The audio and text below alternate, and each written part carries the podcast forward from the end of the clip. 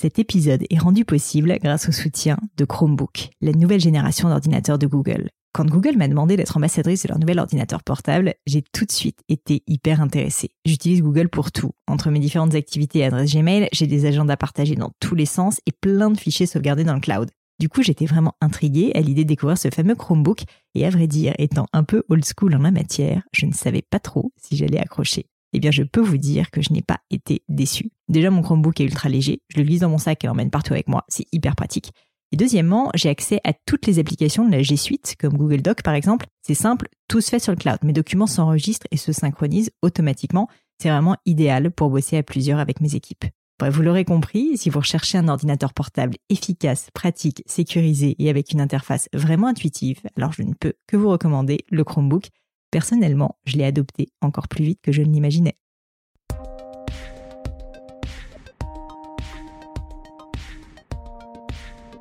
Hello à tous, ici Pauline Agneau et bienvenue dans un nouvel épisode du Gratin. Le Gratin, c'est un podcast où j'interviewe des personnalités remarquables pour parler de leur réussite et essayer de décrypter avec elles les clés de leur succès. Durant environ une heure, je déconstruis avec elles leur parcours, leurs principes de vie, leurs grandes décisions, avec pour objectif d'apprendre de ces mentors virtuels et de vous aider aussi à vous développer afin que vous puissiez devenir la meilleure version de vous-même. Aujourd'hui, j'accueille sur le gratin Delphine Plisson, fondatrice et CEO de la Maison Plisson. Vous pourrez retrouver et faire un petit coucou à Delphine sur le compte Instagram de la Maison Plisson, qui est donc la Maison Plisson P-L-I-2-S-O-N, parce que oui, elle me l'a confirmé, c'est bien elle qui se cache derrière le compte de la maison.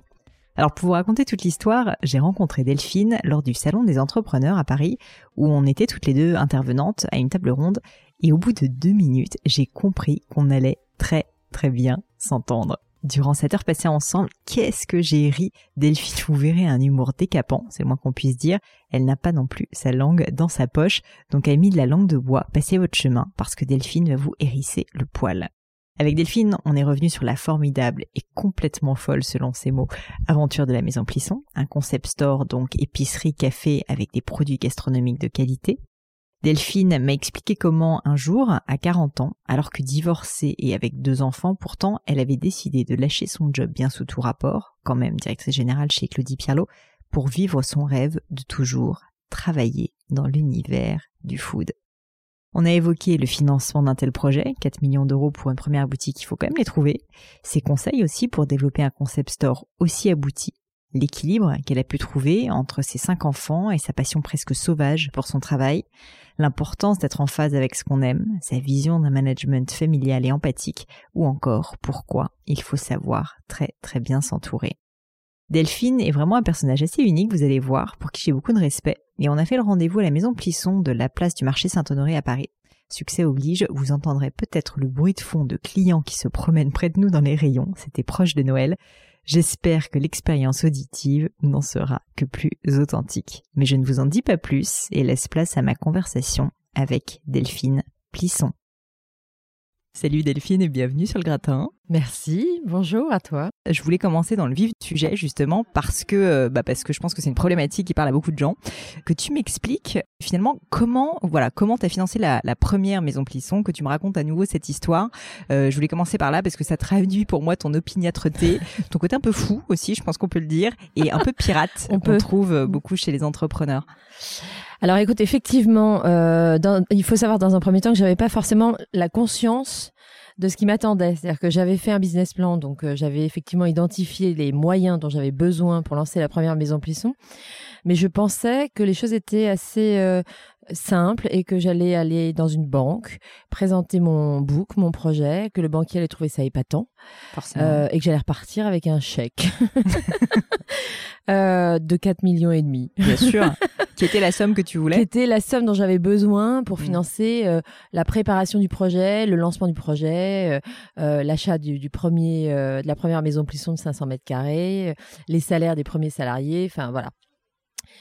Alors je savais que j'avais besoin de, de, cette somme qui m'impressionnait objectivement pas tant que ça parce que je, je, considérais ça comme des moyens, pas comme de l'argent. Mm.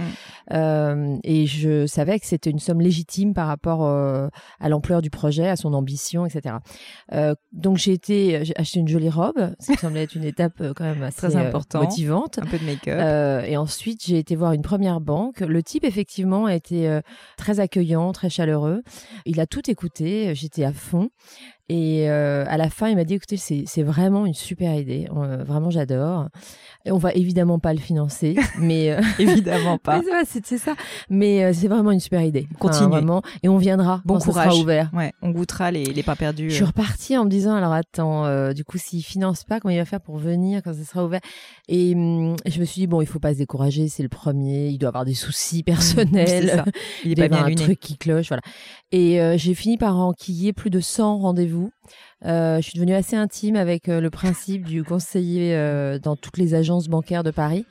Euh, sans jamais me décourager parce que euh, je, je, il faut pas. Enfin, de toute façon, tu comprends très vite pas quand le choix, tu. Voilà, c'est ça. À un moment donné, euh, il faut avancer.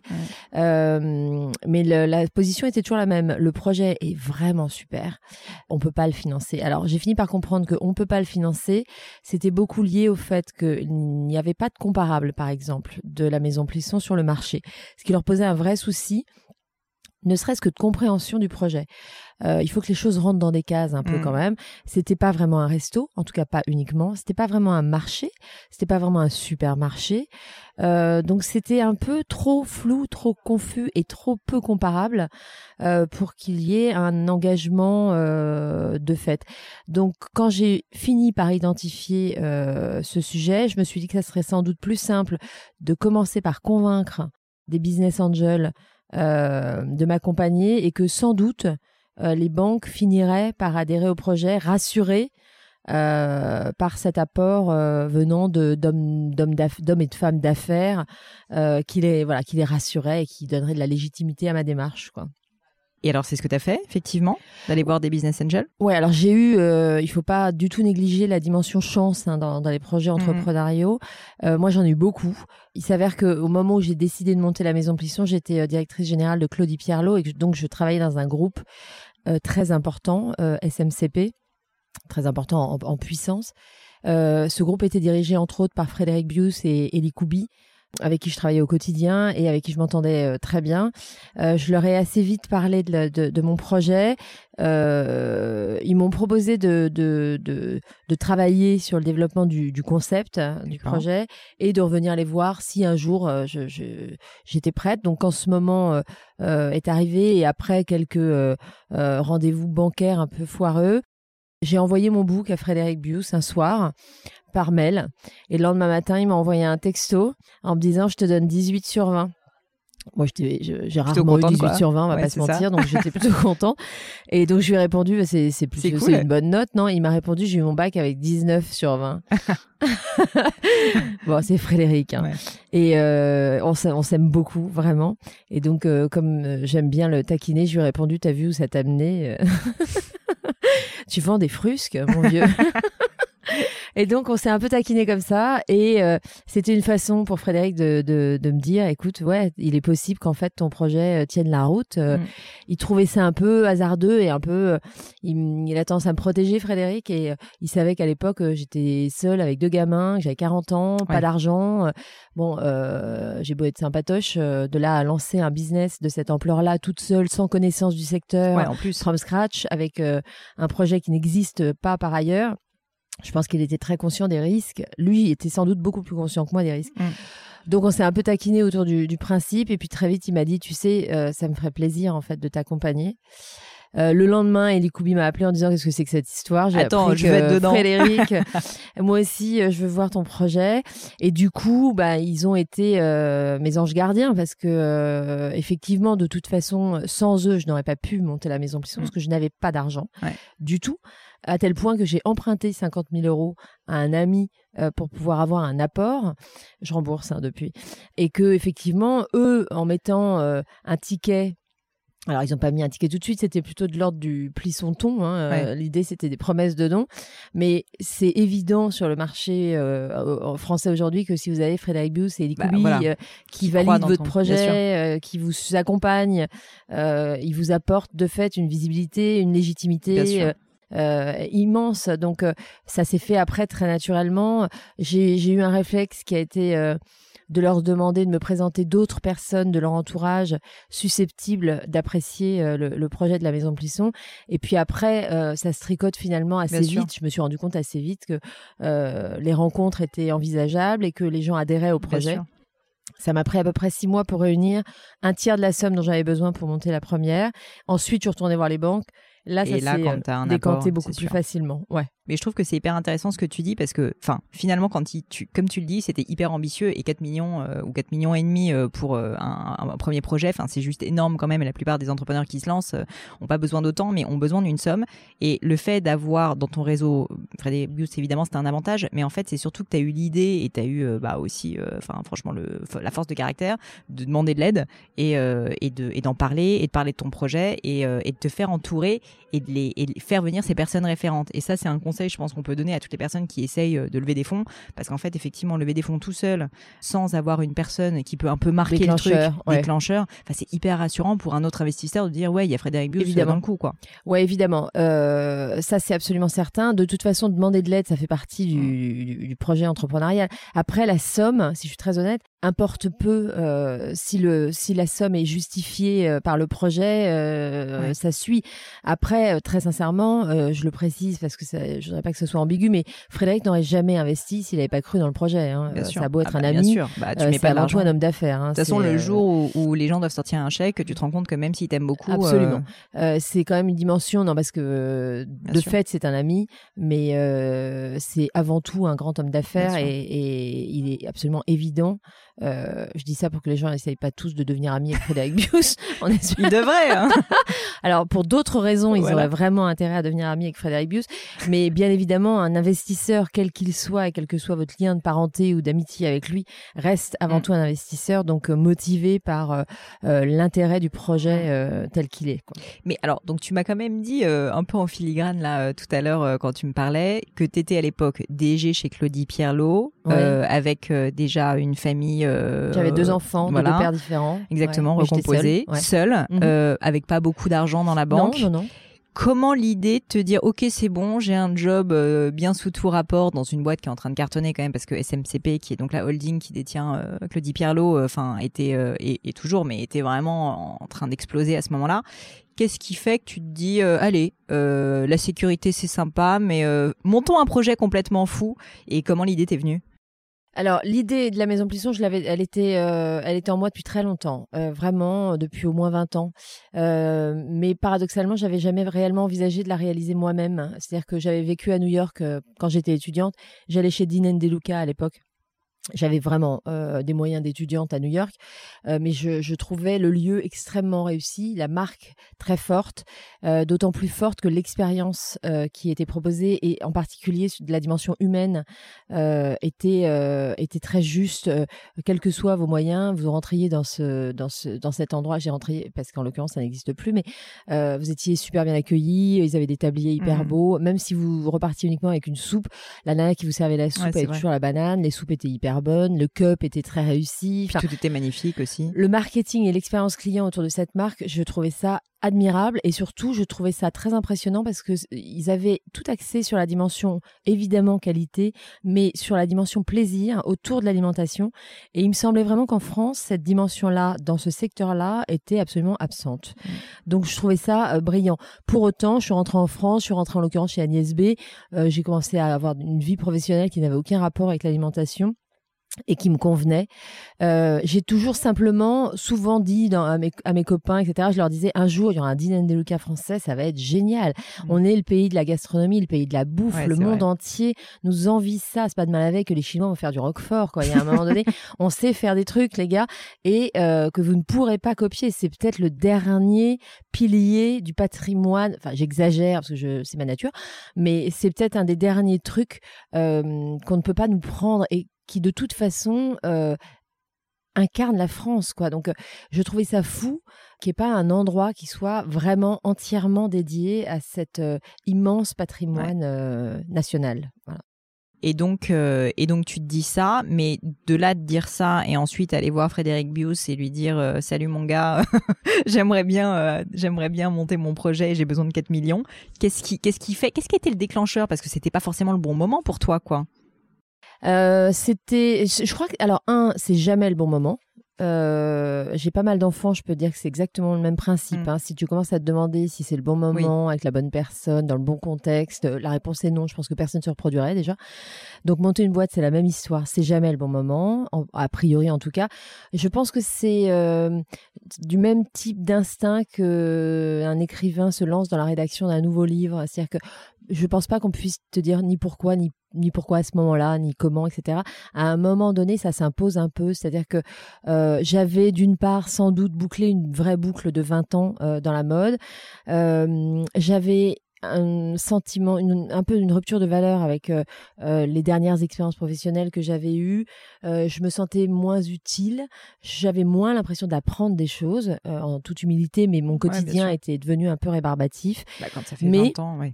J'adorais mon équipe, euh, je faisais un travail intéressant euh, qui me permettait de très bien gagner ma vie dans des conditions confortables, comme tu le disais, dans un groupe euh, sécure. Mmh donc j'avais aucune raison de me plaindre. mais ma nature n'est pas dans le tiède. Enfin, je suis quelqu'un de très entier, donc euh, je, je, supporte très bien le désarroi le plus absolu ou la joie la plus immense. J'ai un peu de mal avec la zone de confort, un peu, voilà. Avoir les photos de mes enfants sur mon bureau euh, ne me suffit pas à trouver le quotidien incroyablement excitant. Donc, euh, j'ai commencé à remettre un peu en question ma vie au sens large à ce moment-là. J'avais une quarantaine d'années, il y a sans doute un truc qui a joué. J'étais en pleine rupture sentimentale, j'étais seule avec deux enfants. Euh, effectivement, je n'avais pas d'argent. J'avais un boulot, mais euh, le, dimanche soir, j'avais ce petit pincement de ah tiens, demain c'est lundi, euh, qui manquait un peu de paillettes et de, de légèreté. et en fait, le déclencheur est venu très brutalement et sans doute très inconsciemment quand j'ai appris que le groupe dans lequel je travaillais allait procéder à une nouvelle ouverture de capital très très spontanément vraiment sans réfléchir j'ai dit mais je ne serai plus là. Et je me souviens que Frédéric Bius, m'avait, qui, assistait à cette réunion, m'avait envoyé un texto en me disant Qu'est-ce qui te prend? Euh, On s'est vu après. Je lui ai dit Écoute, j'ai fait le tour. Il m'a dit Mais qu'est-ce que tu vas faire? Je lui ai dit Je ne sais pas encore. Le lendemain, j'ai déjeuné avec mon meilleur ami d'enfance, Nicolas Royer, euh, qui est vraiment mon plus que voilà euh, ma famille. Et quand je lui ai dit Écoute, je ne sais pas si j'ai fait un truc un peu, je sais pas si c'est brillant ou complètement con, mais hier, j'ai dit que j'allais quitter le groupe. Et en une seconde, il m'a regardé, il a eu un sourire incroyable, il m'a dit "Ah ça y est, tu vas enfin monter un truc dans la bouffe." C'est pas vrai. Et je suis tombée de ma chaise parce que je lui ai dit "Mais de quoi tu parles? Je ne suis pas entrepreneur, la bouffe n'est pas mon secteur, j'ai 40 balais, enfin je je connais rien, c'est complètement délirant." Mais il a mis une petite graine dans ma tête euh, et dans les semaines qui ont suivi, je me suis dit, ben, c'est pas faux, j'ai toujours préféré la bouffe à tout le reste. J'ai toujours emmerdé tout le monde pour louer une maison de vacances en mmh. Dordogne, pas trop loin d'un marché. J'ai toujours mis mon réveil à 7 heures du pour être proms au marché, même en vacances. Je peux faire des kilomètres pour un fromage, pour rencontrer un vigneron, pour euh, goûter un cornichon. J'ai toujours adoré ça, plus que beaucoup d'autres choses. Mmh. Donc à un moment donné, je me suis surtout posé une question qui est une question que j'ai toujours posée lors des entretiens d'embauche pendant les 20 années que j'ai passées dans la mode. Il y avait toujours un moment dans les entretiens d'embauche où je, disais, si vous n'aviez aucune contrainte, ni sociale, ni familiale, ni financière, ni culturelle, qu'est-ce que vous feriez demain matin? Alors c'est une question qui est intéressante parce que les, gens, quand ils répondent spontanément, répondent souvent complètement à côté de la plaque du job pour lequel ils sont en train de postuler. Mais elle dit énormément de ce qu'on mmh. est fondamentalement et de nos rêves. Et je me suis posé cette question et je me suis dit, si vraiment j'avais aucune contrainte demain matin, oh j'irai au marché, euh, j'inviterai les amis à dîner, je passerai la journée à cuisiner en écoutant de la musique, en papotant, euh, et puis voilà, on, on, passerait une bonne soirée autour de bons produits. Euh, et je me suis dit bah tiens, je vais en faire un métier. Et ça s'est recoupé avec ce vieux fantasme de Dinan Deluca. Et, et puis après, j'ai passé des nuits entières à regarder des documentaires, à lire des bouquins sur ce domaine et à canaliser petit à petit ce qu'allait devenir la maison Plisson. Ouais.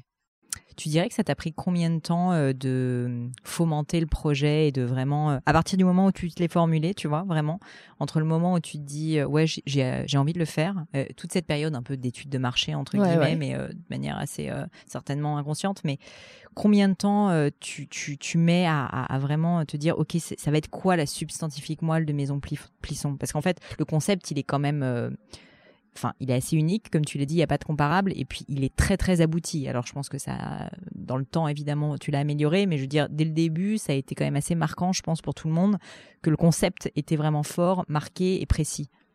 Euh, en fait, ça n'a pas pris énormément de temps. Je ne me suis pas donné énormément de temps. J'avais déjeuné avec Jean-Luc Colonna, euh, qui avait travaillé sur la conceptualisation de Merci, entre autres avec Marie-France Cohen. Et il avait été euh, euh, c'est un type génial, c'est un type que j'aime beaucoup. Et je, ça a été une des premières personnes à qui j'ai parlé du projet. J'avais une inquiétude au tout, tout début, c'était de dire si ça n'existe pas, il y a sans doute une raison. Ce qui est pas bête comme question. Et voilà. et quand même, il y a un paquet d'acteurs du marché qui auraient pu penser à faire une maison Plisson. Enfin, il l'aurait sans doute appelé autrement, mais. Euh, et Jean-Luc a rigolé. Il m'a dit non, si ça n'existe pas, c'est parce que personne ne l'a fait. Ne, ne, ne cherche pas plus loin. Et après, il m'a dit donne-toi un espace-temps, donne-toi une deadline parce que si tu traînes trop, tu vas t'enlacer, tu vas te fatiguer, tu vas t'épuiser, euh, tu en auras moins envie. Euh, donc donne-toi un délai maximum un an, 18 mois en te disant voilà, il faut que ça rentre dans ce cadre-là. Donc à partir du moment où je me suis dit 18 euh, mois, bon j'avais un 18 mois facile parce que j'avais financièrement de quoi tenir 18 mois aussi. donc j'ai fait un rétro-planning. Et ce rétro-planning, je m'y suis tenue tous les jours. C'est-à-dire que je me levais euh, tous les matins en sachant exactement ce que j'avais à faire ah dans la journée. C'était pas en mode euh, je m'inspire de l'extérieur, c'était en mode je bosse. Quoi. Non, faut y aller. Enfin, de toute façon, je crois pas tellement euh, dans la mesure où mon propos n'était pas d'écrire un livre de poésie. Mm. à un moment donné, je pense que ma plus grande compétence, ça a été de me lever très tôt tous les matins et de travailler d'arrache-pied pendant des heures, 7 jours sur 7 pendant des mois et des mois parce qu'il fallait que ce projet sorte. Après, tu parlais de, du, du, du, du sens du détail. J'ai beaucoup travaillé en Asie euh, pendant quelques années. Et je crois que ça m'a beaucoup euh, influencé. Je suis, en particulièrement, je suis particulièrement sensible à la culture japonaise, par exemple. Et je suis toujours extrêmement touchée et séduite par le sens du détail euh, qu'on trouve dans les magasins et dans le service euh, au Japon. Au Japon et comme j'ai vécu aussi à New York, j'étais aussi influencée par la qualité de l'accueil et mm. cette espèce de bonhomie, sans doute superficielle, mais qui est quand même plutôt plus agréable qu'un mm. garçon de café qui fait la gueule. Donc mon propos était d'arriver à avoir un, à partir du principe que ça allait être une somme de détails et que donc il fallait que je les identifie, que je les liste, mais alors euh, de façon obsessionnelle et euh, très précise. Tu aurais des exemples de détails euh, que tu te listais à ce moment-là? Ouais, par exemple, enfin comme très pareil à chaud, je voulais que ça soit évidemment un lieu français qu'il n'y ait pas d'ambiguïté sur le, le, truc. Donc, euh, mais j'avais et j'avais pas beaucoup de sous pour la déco, etc. Donc, euh, j'ai chiné la nuit euh, des assiettes anciennes pour le resto en disant il y a tout de suite cette connotation un peu tu manges chez ta grand-mère. Donc tout ça c'était des petits détails. J'ai chiné la une de la date de l'IB du jour du décès de Françoise Sagan dont je suis fan. j'ai été chercher voilà des images, des photos, des citations, des chansons. Euh, et effectivement, euh, au-delà des les produits étaient évidemment français, mais il fallait que les gens se sentent tout de suite chez quelqu'un. Ça s'appelle la maison. C'était important pour moi qu'on se sente dans une maison et dans une mmh. maison on doit se sentir accueilli. C'était important pour moi que le staff euh, sourit, euh, qui vous dise bienvenue et pas bonjour, euh, qui vous dise vous venez de quelle région et non pas qu'est-ce que je peux faire pour vous à la charcuterie. C'était important pour moi qu'on se sente bien et que ce soit un lieu ouvert à tous où tout le monde peut se sentir bien et se sentir à sa place. Donc ça ne peut se faire qu'avec beaucoup de sincérité, parce que j'imagine que si on suit un guideline ou un bouquin de comment bien accueillir les clients dans une boutique, ça marche pas. Euh, j'avais mon point de vue sur, sur, le, sur le sujet, et il m'a semblé que dans la mesure où je ne peux pas savoir ce qui plaira, aux gens que je ne connais pas. Le plus simple est peut-être de faire quelque chose avec beaucoup de sincérité et de travail et de mmh. détails et d'engagement. et je pense que la sincérité est quelque chose qui est assez vite transmissible. Enfin, qu'on perçoit et qui rassure et qui sans doute euh, fait venir un peu de capital sympathie, quoi. Voilà. Mm. Tu dirais que, parce que tu as quand même fait euh, un certain nombre d'années avant ça dans la mode, euh, dans des boîtes euh, qui ont la particularité d'être très très attentionnées justement aux détails, à la fois sur la création, sur le retail. Selon toi, si tu arrives à prendre un peu de recul, quels ont été les grands enseignements que tu as tirés de cette expérience et que tu as réussi à mettre en place justement pour la maison Plisson? Tu vois, quels, sont euh, vraiment les trucs où tu t'es dit, ouais, ça, euh, ça marche? Je trouve que c'est formidable la manière dont c'est exécuté euh, chez SMCP, par exemple. Je veux absolument le mettre en place pour maison Plisson. dans l'expérience client ou en général ça peut être le management, ça peut être différentes choses. Bah, il y avait un vrai sujet pour moi, c'est que j'avais jamais diriger mon entreprise, bah ce qui est quand même un vrai sujet. Hein. C'est un nouveau rôle, une mmh, nouvelle fonction. Euh, on ne naît pas en, en, ayant une capacité à diriger des gens. J'avais eu la chance, en l'occurrence, dès mon premier poste chez Agnès B en 93, euh, d'être embauchée par une femme, Valérie Zidvogel, qui pendant euh, des années m'a montré ce que c'était que d'être un patron. Alors, elle ne dirigeait pas la boîte, elle n'était pas Agnès B, mais elle avait et elle a toujours euh, un, une sorte de don inné euh, pour euh, de manager quoi. Et elle m'a appris euh, ce que c'était qu'être un patron. Elle m'a appris à l'époque euh, qu'un patron ça protège, que ça aide, que ça soutient, euh, que ça te permet de te sentir utile dans tes fonctions, ce qui est à mon sens le meilleur moyen d'avoir envie de se lever le matin, la meilleure raison d'avoir envie de se lever le matin. Elle nous a euh, beaucoup, on était beaucoup des nanas hein, chez Agnès B, c'était assez euh, féminin comme environnement, mais il y avait quand même des mecs. Valérie nous a montré, euh, j'avais 24 ans et j'avais pas forcément conscience de plein de trucs. Elle nous a beaucoup aidé à protéger nos salaires, à, à faire respecter la parité, euh, à faire euh, respecter euh, nos vies privées, l'organisation de nos mmh, mmh, mmh. fonctions. Elle nous laissait la main. C'est comme si elle m'avait appris à conduire en me laissant le volant, en restant à côté de moi et en passant son temps à me dire tout va bien. C'est un peu le papa ou la maman qui se met à côté et qui te qui veut te faire grandir. Quoi. Moi, je vois vraiment ça comme. c'est vraiment ça. Et ça, ça m'est resté. Et, et c'est. Alors, il s'avère que entre temps, bien sûr, j'ai j'ai eu des fonctions qui m'ont permis, qui m'ont donné l'occasion de de diriger des équipes. Et ça a toujours été extrêmement central pour moi d'avoir des équipes qui sont contentes de venir bosser le matin. Et je m'efforce. Alors, évidemment, il y a des jours avec et des jours sans. Mais ici, il y a 120, 130 salariés. Euh, je les connais tous. Euh, on se fait la bise, on se tutoie. C'est pas un faux truc à l'américaine. Enfin, je sais pas ce que j'ai contre les Américains d'ailleurs. Mais, c'est pas un faux truc. De, tu vois, Mais euh, ils me voient bosser 7 jours sur 7. Euh, donc, je viens pas relever les compteurs le vendredi soir avant de partir dans ma maison de campagne. ils sont je, je, crois énormément à l'exemplarité. Donc, euh, euh, c'est peut-être tout ce que j'ai retenu, en tout cas par rapport aux fonctions que j'occupe aujourd'hui et la façon dont je dois les vivre et les mettre en place. Sans doute ce que j'ai retenu. Après, sur le sens du, de, de, du détail, je je crois pas vraiment. Enfin, je pense pas qu'il y ait vraiment de comparable. Après, oui, il faut que tu te sentes bien. Donc la musique. Euh, alors dans les boutiques de vêtements, il y a du parfum. Chez moi, il y a pas de parfum. Ça sent le poulet rôti. Mais euh, mais j'adore ça. Et c'est un super parfum. Euh, donc, je dirais plus que ces 20 années m'ont permis de me construire et d'arriver à construire Delphine Plisson, dirigeante de, de, de, sa propre entreprise, avec tout ce que ça implique de bah, de solitude. Hein, donc, euh, il faut quand même. Enfin, en l'occurrence, je n'ai pas euh, de d'associé direct euh, avec qui je travaille au quotidien. Ça n'a jamais été un sujet pour toi? Euh, ça a été un sujet pendant que je préparais le projet. J'aurais aimé. D'abord, je suis pas du tout un loup solitaire, donc euh, j'ai trouvé l'exercice un peu compliqué. Et puis, euh, très clairement, quand il y a un coup dur, je trouve ça encore plus dur d'être seul, de ne pas pouvoir échanger, être rassuré, aller boire un verre. Enfin bon, j'ai d'autres personnes avec qui faire ça, mais c'est quand même pas tout à fait la même chose. Et quand il y a un truc super, ben ouais. le, principe de la solitude est un peu emmerdant. Après, j'avais extrêmement peu de chance de tomber sur quelqu'un qui aurait eu envie exactement du même projet en même temps, alors que moi-même, je ne venais déjà pas de ce secteur, donc ça aurait été un peu miraculeux. Quoi. Mmh, mmh, mmh.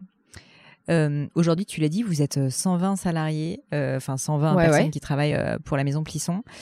si je me trompe pas, c'est un métier éminemment humain, justement la ah gastronomie. Donc clairement, et puis la gastronomie, l'accueil en plus toi, cette évolution en fait de rôle de, de, entrepreneur seul, euh, tu l'as dit, euh, pas loup solitaire, mais en tout cas qui fait tout toute seule, à euh, on commence à avoir du monde pour travailler avec moi et à maintenant 120 personnes. Est-ce que tu as eu des moments de challenge, des moments, enfin, ou peut-être des, des, réalisations donc, que tu pourrais me partager sur comment justement faire grandir une équipe comme ça autour d'un projet qui le tien au final, pour les impliquer justement euh, et leur donner vraiment la conscience que bah, c'est aussi leur projet et on le sent bien aujourd'hui euh, quand on rentre dans la maison Plisson? Ouais, ça s'est décidé très vite et ça s'est mis en place très vite parce que il me manquait beaucoup de compétences euh, à titre personnel pour ce projet. Donc pendant que je le préparais, euh, j'ai commencé à essayer de rencontrer des personnes euh, qui avaient les compétences qui me manquaient. au fil de ces rencontres, j'ai fini par identifier deux personnes Emmanuel qui était le directeur d'exploitation de la grande épicerie et Delphine qui était directrice des achats chez Monoprix et qui avait développé le concept du Daily Monop, du snacking. Alors, je les ai rencontrés après d'autres rencontres, mais ça a été euh, des coups de foudre professionnels et, personnels. Euh, je me souviens que Delphine, à l'époque, venait d'avoir des jumeaux.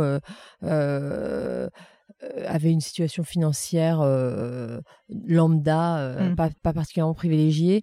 Et le lendemain du jour où je lui ai parlé du projet, elle m'a appelé, elle m'a dit j'ai démissionné. Putain. Et je lui ai dit, mais t'es complètement folle. Euh, pas du tout. encore plus folle que moi. J'ai pas monté le projet, j'ai pas d'argent. Elle m'a dit, on sera pas trop de deux, euh, sinon euh, tu vas t'enliser, etc. Et puis moi, j'en peux plus, donc on y va. Et deux jours après, Emmanuel m'a rappelé en me disant, écoute, j'ai parlé à ma direction, je serai là dans un mois. Et on s'est retrouvés tous les trois. On ne se connaissait absolument pas un mois avant. On s'est retrouvés tous les trois dans mon salon chez moi, où on a travaillé pendant un an euh, quasiment un an, euh, tous les jours, dans des conditions de bureau, mais dans mon salon, avec mes mômes dans les pattes et euh, le facteur qui passe, enfin, tu vois, le quotidien. il y a eu une sorte d'osmose qui s'est mise en place tout de suite. Donc, je pense que si tu demandes à Delphine ou à Manu à qui, à qui, qui est la Maison Plisson, évidemment, ils sont tout à fait conscients de l'importance et du fait qu'ils font partie de l'ADN. Quoi. Ils sont encore là aujourd'hui, évidemment. On bosse tous énormément. Euh, l'équipe depuis s'est un peu étoffée, mais pas tant que ça par rapport à l'évolution de la structure. Euh, on a été rejoint par euh, Laura, Clémence, Vanessa, comptable, directrice de com qui était stagiaire et qui a mmh fini par être intégrée.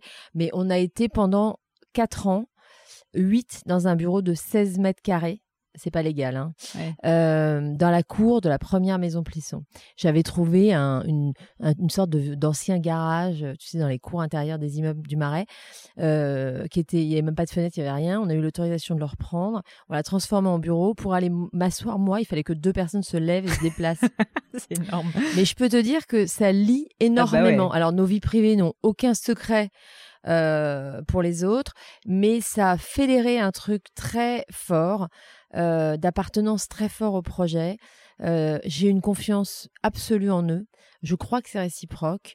Je suis très reconnaissante de leur engagement euh, dans la maison Plisson, mais ils ne m'étonnent pas parce que je sais que j'aurais fait pareil à leur place. Mmh. être là dès la genèse d'un projet et participer à son lancement et à son développement, chaque étape nous met en joie ensemble. Donc il y a, y a vraiment quelque chose qui, du coup, il y a une expression, je crois que c'est chinois ou japonais, qui dit que le poisson euh, pourrit toujours par la tête. Et je crois que dans les entreprises, c'est vrai. Et je crois que l'inverse marche aussi. Quand la tête est heureuse, euh, aime son travail, le montre. Euh, ah bah ça se ressent énormément. Il y a, un, truc de conviction mmh. naturelle qui fait que les équipes du terrain ressentent ça. Et puis, les équipes du terrain, on, on leur parle, on les valorise, on les responsabilise. Euh, ils sont tous chez eux. Ils ont tous des vraies responsabilités par rapport au projet et ils sont très informés mmh. euh, de ce qui se passe dans la maison. Et donc, il y a quelque chose. En plus, il y a un truc. Euh, on doit en être à 40 couples à la maison Plisson, ce qui est assez marrant. C'est énorme. Au départ, je leur avais dit que ça serait chouette qu'ils s'entendent bien, mais je crois qu'ils l'ont vraiment pris au premier degré. On a même des bébés Plisson. euh, donc c'est assez incroyable de voir. Euh, et je pense que c'est ce que c'est ce qu'on sent quand on arrive à la maison Plisson. Euh, et puis parce que parce que dans la vraie vie, je suis profondément convaincue de l'importance de chacun et de l'utilité de chacun. Et je sais qu'un serveur qui est serveur à la maison Plisson n'est pas serveur. Euh, quand il se couche le soir, il est peut-être la seule personne à avoir pris le temps d'accorder dix minutes, un café, euh, une cigarette à quelqu'un qui n'avait peut-être pas d'autres contacts dans la journée ou mmh. qui était peut-être en train de traverser une sale période. C'est ça aussi, hein, un, resto, un bistrot. c'est un lieu de vie. Donc les gens vont bien ou moins bien. Et être euh, serveur dans un restaurant, c'est aussi prendre cette température et arriver à être dans l'échange et mmh. arriver à rassurer, à être là. C'est tout, tout, chaque poste a une importance capitale. On travaille, euh, on est une chaîne, quoi. Il faut que tout le monde euh, soit conscient de l'importance de, de sa fonction, clairement, quoi tu as, évoqué quand même à plusieurs reprises le fait que tu travaillais beaucoup et que les équipes euh, le, voient d'ailleurs.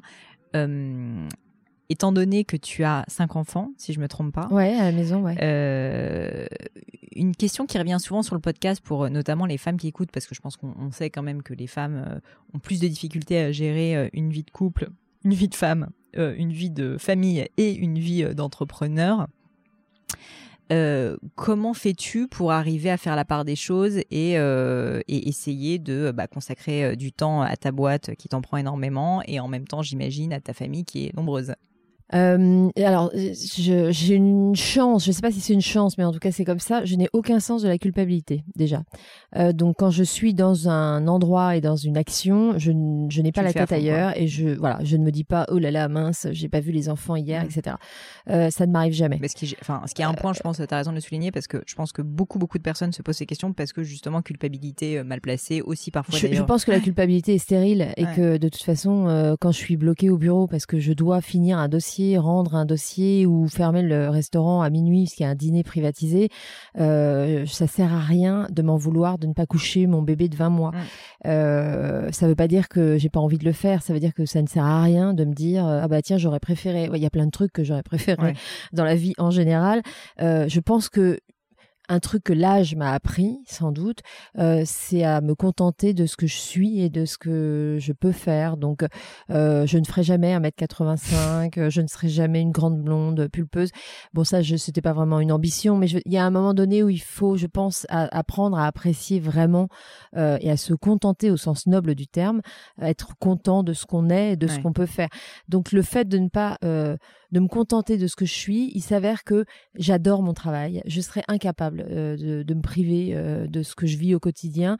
J'adore mes enfants. Quand je suis avec eux, je suis profondément avec eux et je prends un pied énorme à partager des moments, mais ils sont rares et ils sont brefs, c'est vrai mais j'arrive à aller euh, voir une expo avec mes mômes le dimanche matin. Euh, j'arrive à euh, me lever une demi-heure plus tôt pour profiter de mon bébé au lit avant de filer. j'arrive à, faire un resto. On part évidemment en vacances. De toute façon, je serais incapable de bien diriger la maison Plisson si j'étais frustrée. Je, je, supporte mal la frustration. Donc j'ai besoin de voir mon amoureux en tête à tête, euh, de faire du sport, euh, de voir mes mômes, euh, de voir mes potes, euh, de partir en vacances. J'ai besoin de vivre tout ça aussi pour être un bon patron. Donc, je, je bosse beaucoup, mais toute proportion gardée. Hein. Je bosse de 8 heures du matin à 8-9 heures le soir. Euh, 7 jours sur 7 ou quand même ben, pas? Indirectement, le dimanche, j'essaye de pas travailler. Il s'avère que j'habite à 20 mètres de la maison Plisson, Beaumarchais. Euh, et j'ai toujours un peu des mails à traiter, des mmh. dossiers. Je connais très peu de chefs d'entreprise qui te disent, qui arrivent à cloisonner. Et je ne cherche absolument pas à cloisonner. Je pars en vacances avec mon, mes mails et je Il y, a, y a très peu de moments où je, je coupe complètement, mais je vois pas pourquoi je couperais. Ça fait partie de ma vie. Enfin, c'est un mm. tout. Hein. Mais mon équilibre vient du tout. Donc, euh, j'ai cette chance de, de, ne pas avoir de culpabilité. Donc, je ne passe pas mes journées à geindre de ne pas réussir à faire ça ou de, ça, ça sert à rien. Je n'y crois pas. Je suis dans l'action, pas dans la voilà. Complètement. Bah, alors justement, ça me fait une belle transition parce qu'il y avait un sujet euh, que je voulais aborder avec toi. C'est ton côté assez no bullshit. Euh, assez euh, assez vrai quoi. Euh, tu dis que tu es entière. Et c'est vrai que parfois ça peut faire peur quand on crée sa boîte parce que tu disais que les gens apprécient la sincérité et, du coup ça crée une certaine confiance. C'est vrai, mais mais il y a aussi un moment donné où tu dis je vais peut-être choquer. Enfin tu vois, je pense que t'es pas totalement politiquement correct à certains égards. Loin s'en faut. Voilà. Et est-ce que pour toi ça a été un sujet justement de de te dire toi que ce soit dans le management peut-être ou ou quand tu t'exprimes en médias ou ou juste dans l'ADN de la maison Plisson de te dire ok il faut que j'arrive à calmer entre guillemets mon moi ou est-ce que en fait tu vois tu me disais juste avant de commencer il y a des mots mais juste qui sont tellement utilisés surutilisés dans les médias mais j'en peux plus ça me sort par les trous et t'as bien raison et je suis pareil.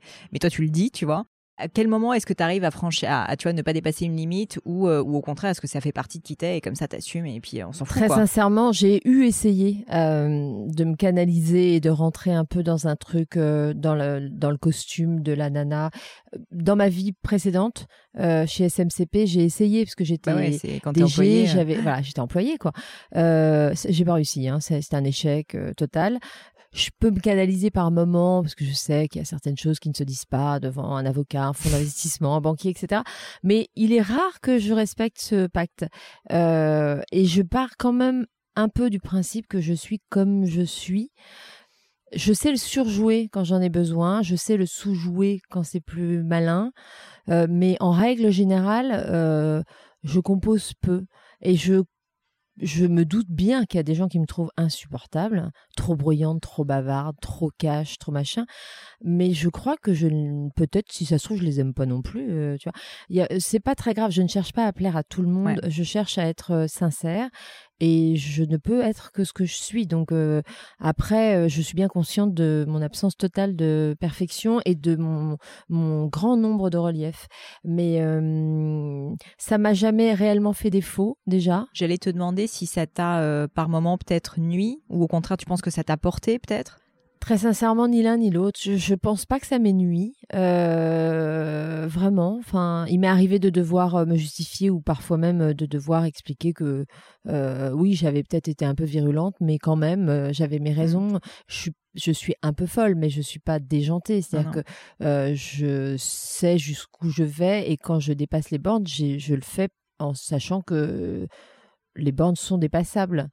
Euh, tu je vois, je pensais au, à, des conseils éventuellement pour des auditeurs qui pourraient avoir une personnalité aussi un peu déjantée ou un peu euh, hors du cadre, euh, tu vois, conventionnel.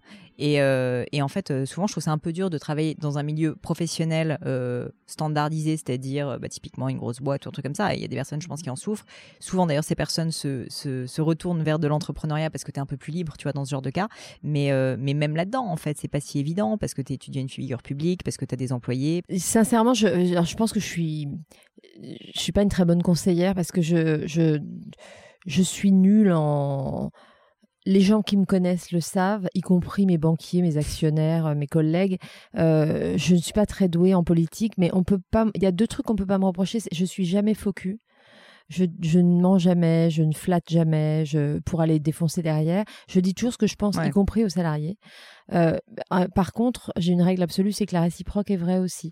Donc, euh, les gens qui ont quelque chose à me dire peuvent me le dire en face, ça ne me gênera jamais. Je préfère mille fois qu'on se dise les choses, qu'on échange et qu'on essaie de trouver euh, à dénouer éventuellement euh, un sentiment d'incompréhension ou un conflit, euh, plutôt que que d'être de face euh, souriante à même euh, euh, et puis derrière de le défoncer ou de le virer en disant mais qu'il est con mmh.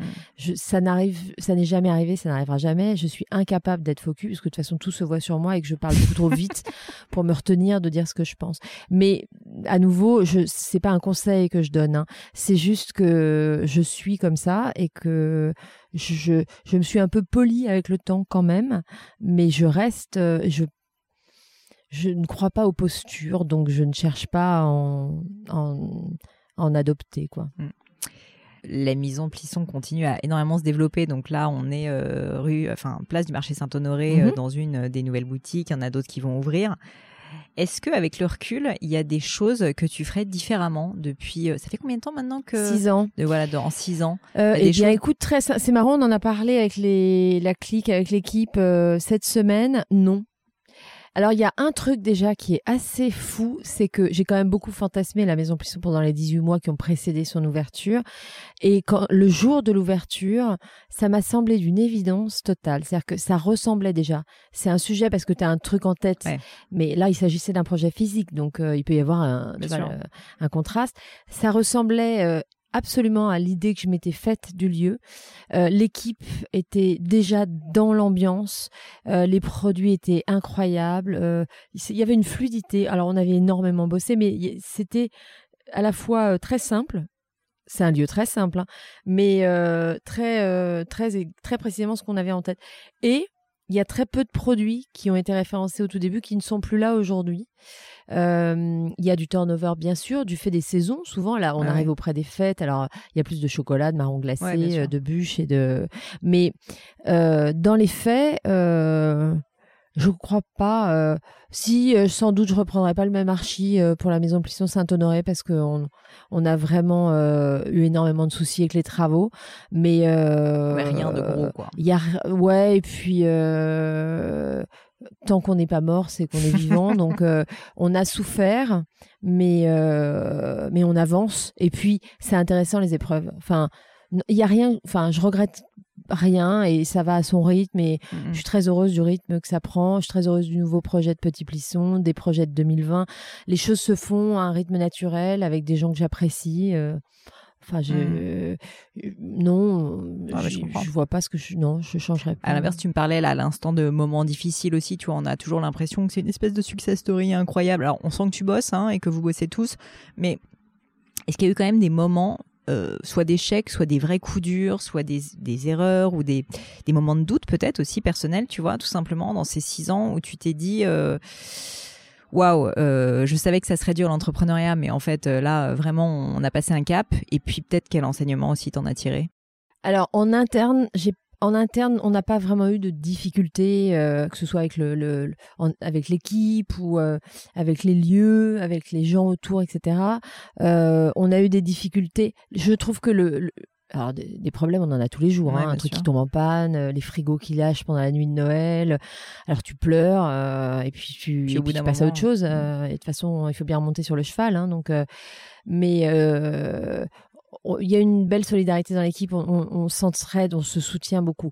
Après, on a, on a eu euh, euh des moments très durs. Euh, on est malheureusement euh, vraiment pas les seuls, mais à partir de novembre 2018, on a été vraiment frontalement confrontés aux, manifestations, aux mouvements sociaux, parce que pour une raison qui m'échappe, j'ai ouvert boulevard Beaumarchais et place du marché Saint-Honoré à côté de l'Opéra. Euh, donc les deux quartiers étaient euh, particulièrement touchés et de façon très frontale. Euh, c'est Vous avez eu des dégâts carrément ah Non, on n'a pas eu de dégâts. Alors on a un, principe très... On ouvre toujours toujours. on est toujours sur volontariat de la part de l'équipe, mais on est en général, même ceux qui n'étaient pas censés bosser viennent bosser. On ouvre toujours. On a ouvert tous les samedis, tous les dimanches, entre septembre et avril, entre novembre et avril. Euh, par contre, on bosse pas. il y a personne qui Et on a peur. et on s'épuise. Et euh, c'est extrêmement frustrant. Et alors, je te disais tout à l'heure que je subis mal la frustration. Euh, un problème ne me, ne me gêne pas si je peux être active euh, euh, pour le, le solutionner. Mm. euh, là, si tu veux négocier avec les milliers de gilets jaunes qui passaient devant mon, devant mon bouclard, c'était juste à chialer parce qu'on avait les salaires à payer, que as, tu vois ta trésor fondre. Euh, tu peux rien faire. Tu sais que les gens vont être euh, compréhensifs, mais qui vont très vite oublier qu'il y a eu des mmh. manifestations tous les samedis et tous les dimanches et que toi, tu étais là.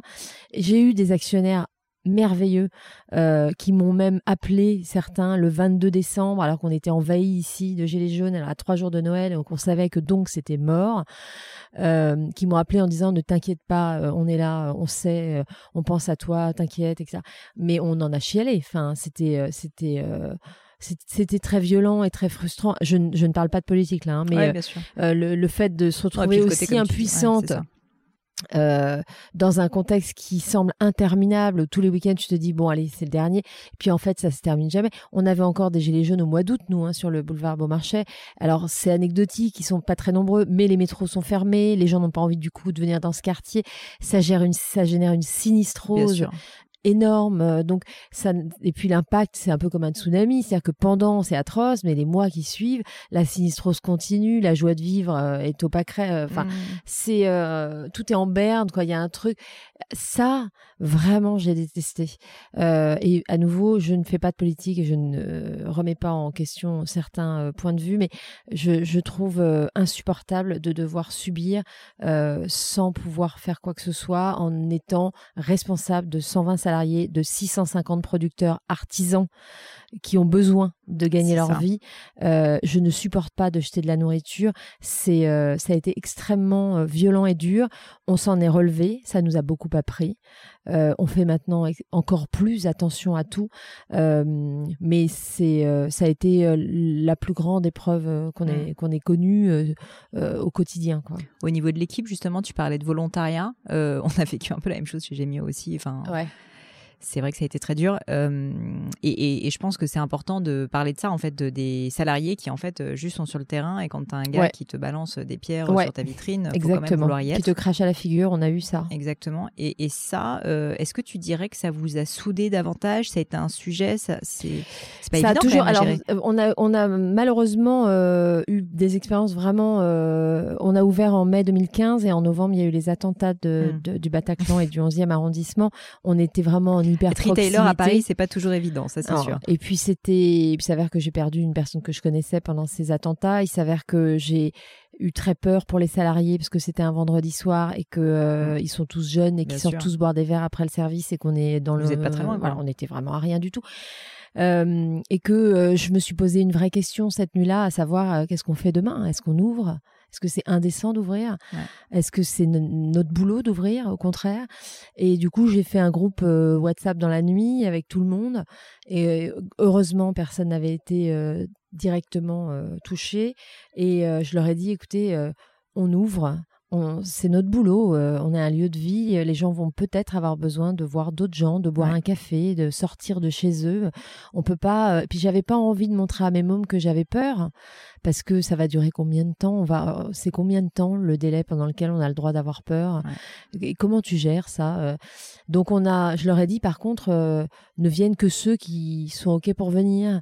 Si vous le sentez pas, si vous avez été choqué, ce qui est évident, et au point de ne pas pouvoir venir, vous ne venez pas. Tout le monde est venu, y compris ceux qui ne bossaient pas. Alors on a, on a servi trois cafés écarts Bien sûr. mais euh, ça nous a beaucoup soudés. Moi, ça m'a énormément touché de voir qu'ils étaient tous venus et ils sont tous arrivés à vélo et compagnie en me disant on est une équipe, hein, on est là et puis c'est notre boulot euh, d'être là pour les gens, etc. Et depuis ce jour-là, on a décidé qu'on ne fermerait jamais et qu'on était là pour les gens, etc. Et sans doute ça, ça nous a beaucoup soudés et sans doute depuis quand il y a des manifs euh, importants de boulevard Beaumarchais qui est quand même un, un- Ouais, un un axe, axe, de, de manif important, euh, on a une tradition qui est qu'on se on se donne la main et on se met devant la maison Plisson en baissant la tête. Euh, on fait une chaîne parce qu'en fait la maison Plisson est entièrement vitrée, on ne peut pas la protéger. Ça nous coûterait beaucoup trop cher de mettre des palissades, j'en ai pas du tout les moyens. Et, et puis il faudrait les démonter tous les jours, les remonter, enfin c'est n'importe quoi. Je, je suis pas Louis Vuitton, j'ai pas les moyens de faire des trucs en métal incroyables. Mais euh, donc on a trouvé cette solution et on avait fait ça une, une fois. À l'époque c'était pour la loi travail, on avait des manifs déjà beaucoup. Et alors on s'était mis comme ça en chaîne devant la maison. On le fait systématiquement, on n'en parle même pas. Dès qu'il y a les black blocs qui arrivent ou les manifestants, on, on se glisse dehors, on se donne la main et on attend que ça passe. Et la réaction des, euh, des manifestants Il y a de tout. La plupart du temps, les gens sont bienveillants et sympathiques. Et puis, l'immense majorité des manifestants sont pas là pour Bien sûr. Euh, après, il nous arrive de nous faire cracher à la figure, de me faire traiter de sale euh, vieille pute, de patronne. Enfin, je pense que j'ai entendu à peu près tout ce qu'on peut sortir quand on est aviné et qu'on a froid et qu'on Ouais. marche depuis trop longtemps. A priori, Ouais. il y a un sujet. Euh, mais dans l'immense majorité des cas, euh, on est juste triste de, de, de, de ne pas pouvoir faire notre boulot, quoi. Mais j'ai jamais vu un salarié me dire ah bah non écoute euh, je suis désolé on se casse. Là il y a des mouvements sociaux qui sont en train de se préparer pour la semaine Ouais. prochaine. Les équipes sont en train de s'organiser pour dormir les uns chez les autres euh, est-ce qu'on loue des vélos? Enfin personne n'utilise le prétexte des grèves pour me dire bah écoute je suis désolé hein, je, Je vais pas venir, pouvoir venir. Mm. en tout cas je, pour l'instant j'ai rien entendu de cet ordre là et je sais qu'on essaye tous de faire en sorte qu'on bon après encore faut-il que la marchandise arrive et qu'il y ait des clients euh, dans le resto et dans le marché. Mais on en tout cas, on fait front toujours. Quoi. Est-ce qu'il y aurait une maxime ou des mots de sagesse euh, que tu aimerais partager, qui te touchent particulièrement? Euh, une maxime, alors j'en ai deux que j'aime bien. Il y en a une, c'est en anglais, qui dit Everything's gonna be okay in the end. If it's not, okay, it's not the end. J'adore, elle est géniale. Donc celle-là, c'est vraiment celle qui me lève, euh, tu vois. Et euh, et il y en a une autre que j'aime beaucoup, mais que j'ai inventée, qui dit La route est longue, mais j'ai de bonnes chaussures. Trop bien. Est-ce que dans ta vie, tu as eu une grande peur Quelque chose, ça peut être une fois de plus, hein, à titre personnel ou professionnel, une grande peur Et si oui, est-ce que tu l'as surmontée et comment, si c'est le cas? Je réfléchis, je ne suis pas sûre d'avoir une grande peur, j'ai dû avoir des peurs. T'es plutôt quelqu'un d'anxieux, tu dirais, ou pas tellement de peureux Je ne sais pas si les gens anxieux sont conscients d'être anxieux. Oh, j'ai peur d'être, tu vois, de pas avoir euh, le recul. Euh, j'ai une phobie particulière. Si tu parles de peur, on peut aller là-dessus. J'ai la phobie des ponts. Des ponts? Ce qui est quand même un truc très con. Euh, c'est très compliqué pour moi de franchir un pont. Je ne sais pas du tout où ça vient. Non, pas du tout? Je sais pas, mais euh, je ne peux pas passer le viaduc de Millau que tout le monde trouve pas, si euh, c'est pas un vertige, c'est pas du vertige. Alors sans doute il y a de l'ordre du vertige. Je ne sais pas honnêtement, euh, mais je suis un peu totalement euh, freaky sur le truc. C'est-à-dire que je, on a été à l'île de Ré chez des copains, j'ai pleuré quand on traversait le pont et j'avais de l'exomile dans le nez. Donc, tu ah, vois, c'est, j'ai un vrai truc. Voilà. Donc, je n'ai donc pas dépassé ma plus grande peur qui est de passer un pont. tu, vois le niveau, on est quand même, ça vole pas très haut. Mais, euh, je crois pas avoir d'autres, euh, j'ai pas peur de mourir, j'ai pas peur de vieillir, j'ai pas peur de, bon, allez, j'ai peur de perdre mes enfants, je trouverais ça moyen sympa. Mais euh, on est dans un truc tellement absolument évident que c'est même pas la peine de le dire. J'ai pas peur de la maladie, j'ai pas peur. J'ai, j'ai, pas. Je, je suis toujours convaincue que tant que je peux faire front, mm. euh, au moins j'aurais essayé, tu vois. Donc je peux pas dire que j'ai peur de ça. Mm. Euh, sincèrement, euh, non. Est-ce que, euh, est-ce que depuis ces six ans et puis même euh, toutes tes années de carrière, euh, tu pourrais me dire ce que tu as appris sur toi-même dans ce travail qui te prend énormément de temps sur soit ta capacité bah, justement à avoir du leadership, à construire des équipes? Qu'est-ce, que, qu'est-ce qui t'a presque étonné, tu vois, sur toi-même dans tout le travail que tu as pu faire? Je pense que quand j'étais étudiante, je m'auto-inquiétais de ne pas avoir de vocation.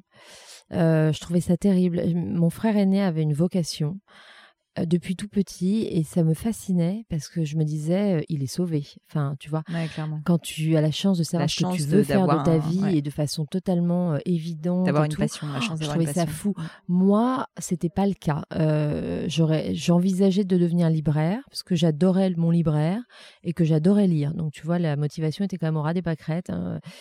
Euh, mais c'était un truc qui me plaisait, mais sans non plus, tu vois, que ce soit une passion, ça me réveillait pas la nuit, quoi. Mmh, mmh. Donc ça m'angoissait un peu de me dire qu'est-ce que je vais bien pouvoir, ça va être très long là, non euh, Et j'étais bien partie pour me résigner. Euh, à avoir une vie professionnelle pépouse, tu vois, sans, sans même avoir la moindre idée du secteur d'activité, des fonctions que je pourrais occuper. Oui, t'es pas né en te disant que tu voulais être entrepreneur, quoi. Ah, mais pas du tout.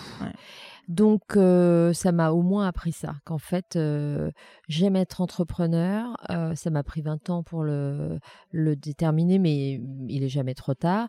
Et surtout, ce qui me plaît le plus, c'est de pouvoir donner envie aux gens euh, d'avoir une vie chouette, de qu'ils soient producteurs, salariés ou clients, euh, de, voir les gens autour de moi se donner les moyens d'avoir une vie choisie et non pas subie, mmh. de d'être dans une énergie positive et constructive et de ne pas se résigner, de ne pas geindre, de ne pas dire ah oui mais parce que je suis une femme alors c'est vraiment trop compliqué, mmh.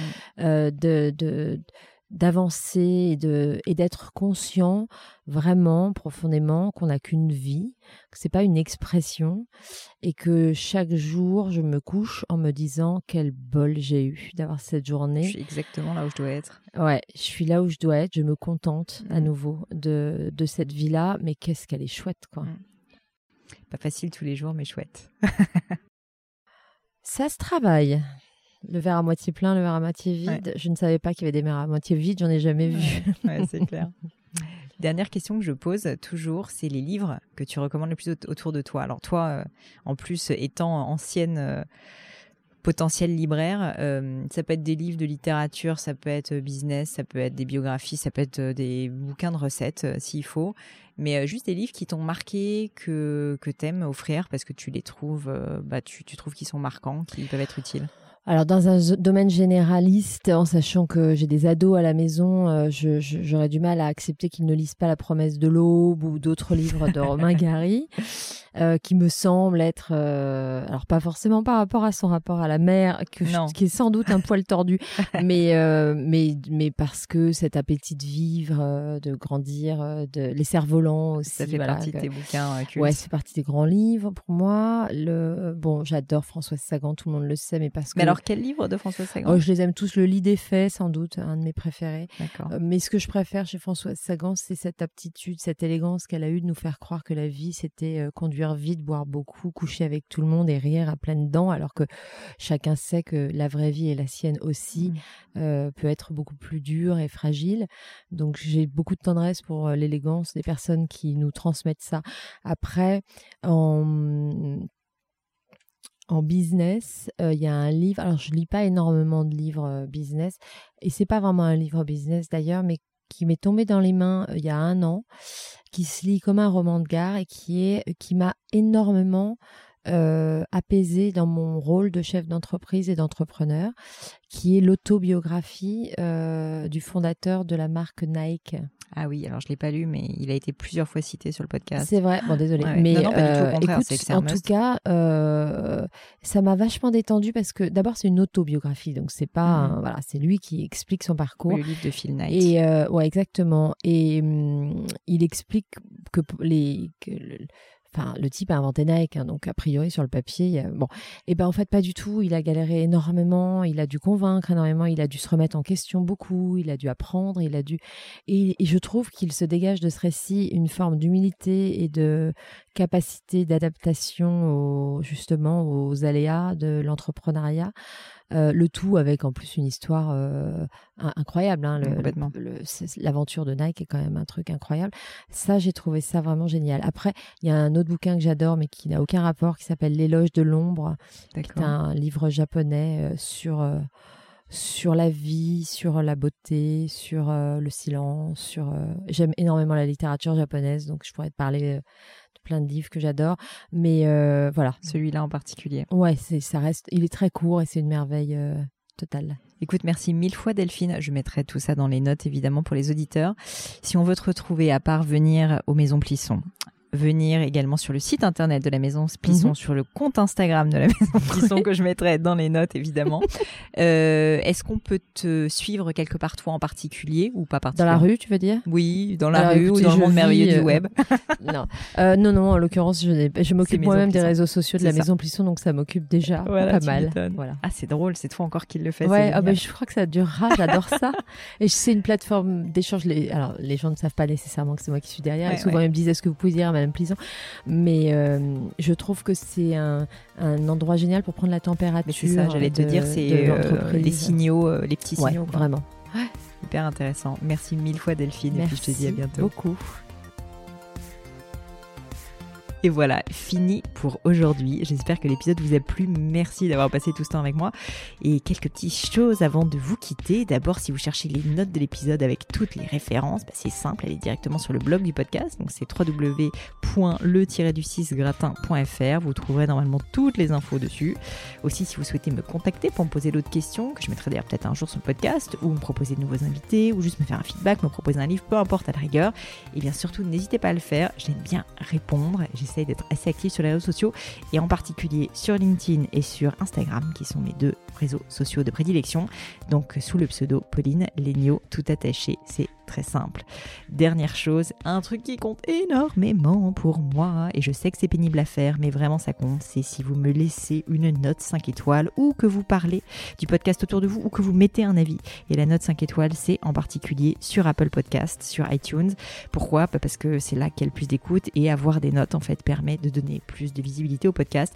Donc vraiment, vraiment, n'hésitez pas. Et si on est si nombreux à écouter le gratin, euh, à faire partie de cette communauté, bah, c'est grâce à vous et justement à toutes ces personnes c'est plus de 3000, 4000 personnes qui ont à chaque fois pris le temps de mettre des notes. Donc ça m'aide beaucoup et merci à eux.